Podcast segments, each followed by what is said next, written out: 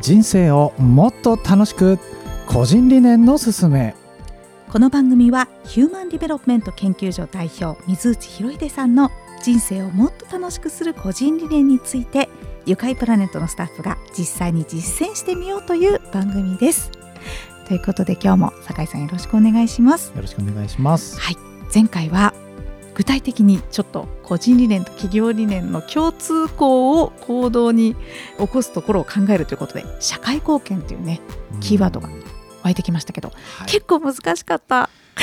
難しいですよ 行動に起こすとなるとね。はい、はいうん、あのでもちょっとですね、まあ、や私たち実践ですからこのポッドキャストは。はい、えー、ちょっと今日は酒井さんを例にとってね一緒に考えてみたいと思います。はい。はい。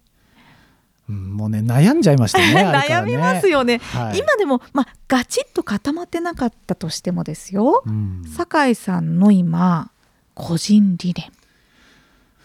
うんね、ちゃんと明確にね定まってるってあれではないから、まあ、そもそもそこからやっぱりまず悩むわけですよね。うんうん、確かに。なりたい自分ってどこ、ね、確かに確かに確かに。そうっていうところなのであれですけど、うんはい、ままず何でしょうね。だから一つ挙げるとしたら自分に関わる人が一番最高な状態になっていくっていうのは自分の個人理念として掲げたいものなんですよね。うんうん、だそれがなりたい自分だとして、うんうん、そのために行動をまず書き上げるとしたら、うん、まず自分がその状態じゃなきゃダメですよねって思うから、うん、自分というものをちゃんと大事にしていくっていうことをやっぱやっていかなきゃいけないよね、みたいなことだとかあとは何でしょうね。そこでいくと。自分の得意なこととこれは自分じゃなくてもできることってなんだろうみたいななんかそういうよりは気がするみたいななんかそういうことになってくるのかなとは思いましたよね。でそれに、まあ、企業理念とかとあ、まあ、掛け合わせていく。うん、でプラス社会貢献ですよね、うん、ってなってやっぱ社会貢献がねなんかどうなったら社会貢献とかっていう話にもね、はい、なんかなってくるのかなとも思うので、多分これですね3つ一気に考えると湧いてこなかったです、うん、私。そうですよね。一個一個まず個人のなりたい姿、うん、仕事でそして社会貢献っていう順番で言ったら、うん、ちょっとあの考えやすかったんですけれども、そうですね、まあ、あのこれ全部一気に今回の回で終わらなくて、まあ、例えばでもこれ皆さんもねなりたい自分って言われてもそれ自体を今悩んでらっしゃる方もいらっしゃると思うんですよね。うん、なんかまずそこで皆さん、はいはいはいはい、なんだろうつまずくじゃないけども、うんうん、なんか、うん。うん、そこに確信を持つっていうことのステップが、はい、なんか結構最初大変というかね確かに確かに。改めてやってみて思いますよね。えでもその中でもあの酒井さんが今なりたい自分ありたい姿ってどういう姿ですか、うん、まあ、それがさっき申し上げた、自分と関わる人が最高な状況になっていくっていうのは自分の、これはもう個人理念なので明確に。自分と周りが最高な状態になる、その人の持っている才能とかっていうのが最大限発揮できるような人になっている状態、なるほどなるほど、うん、っていうことですよね。うん、そうかその才能が最大限に発揮されてるっていうのが最高な姿っていう意味ですね。そうですね。なるほどねそれが酒井さんの思い描くなりたい姿の一つ。うん、たくさんありますよねきっとね。そうね。この場合、ね、あの何個も何個も言っちゃうと多分あれですかね。ブレるのかな。うん、ブレるというかその分いっぱい考えなきゃいけないけど。まあ、でもきっと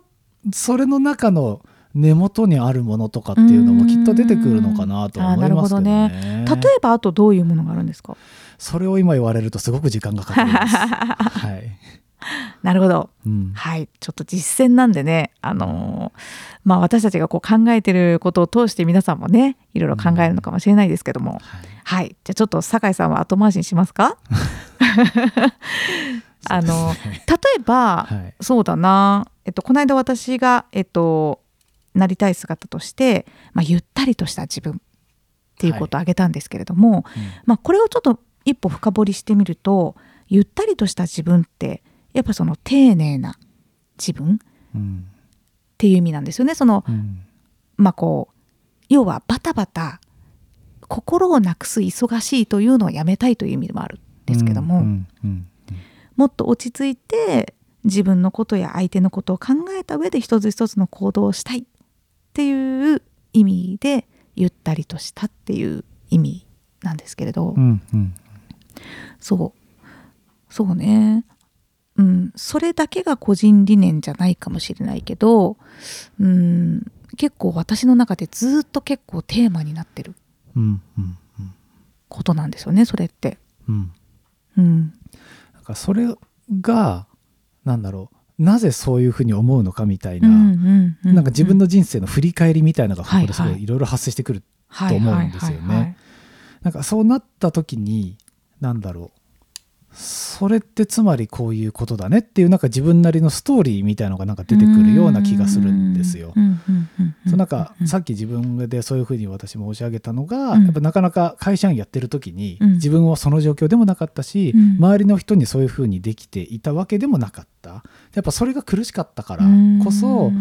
それができる世界にしていきたいって思っていて。なるほどなるほど。そのだからまずはまあ、周りに関わる人がっていうふうに言ってるんですけどやっぱりそれは自分に向かっているものだったりやっぱりするんだなって思ったりとかね。なんかそういう私は振り返りのステップがあったので。なるほどね、確かにその個人理念につながることとかありたい姿って、うん、今まではできてなかったとか、うんうんうん、本当はそうしたいんだけれども現状できていないことだったりもするかもしれないですね。そうですね、確かに、まあ、そういう意味では私もね本当にそうですよあのゆったりとした自分に憧れますけども現状なかなかそれが本当に意識しないと難しいんですよね。うん、多分できていたらなりたい姿としてあげてないかもしれないです。ね、あそうなんですよね。うん、はい。そうなんか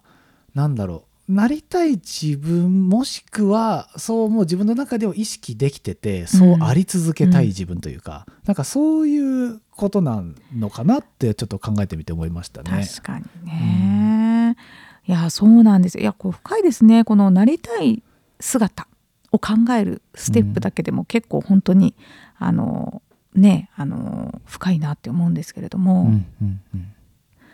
そうね。でもそこにはあの理想だからこそ今できていないこととのギャップがあるっていうことですもんねきっとね。うん、そうですね、うんうんうん、はい。ちょっとねあの私の例にちょっと戻してしまいましたけれども。はい。皆さんいかがでしたでしょうか？ねあのまあこの企業理念とね個人理念のえ、まあ、融合っていうのはちょっと簡単じゃないかもしれないんですけどもまずは自分のなりたい姿をイメージしてみるそしてもしかしたらそれは今できているというよりはあのできていないことでまあ、憧れてる部分とか理想としている部分なのかなっていうふうにも今日話していて思いました、うん、はい。この番組をきっかけにね皆さんと一緒に考えていければいいなというふうに思います。はい、はい、では来週も楽しみにしていてください。失礼いたします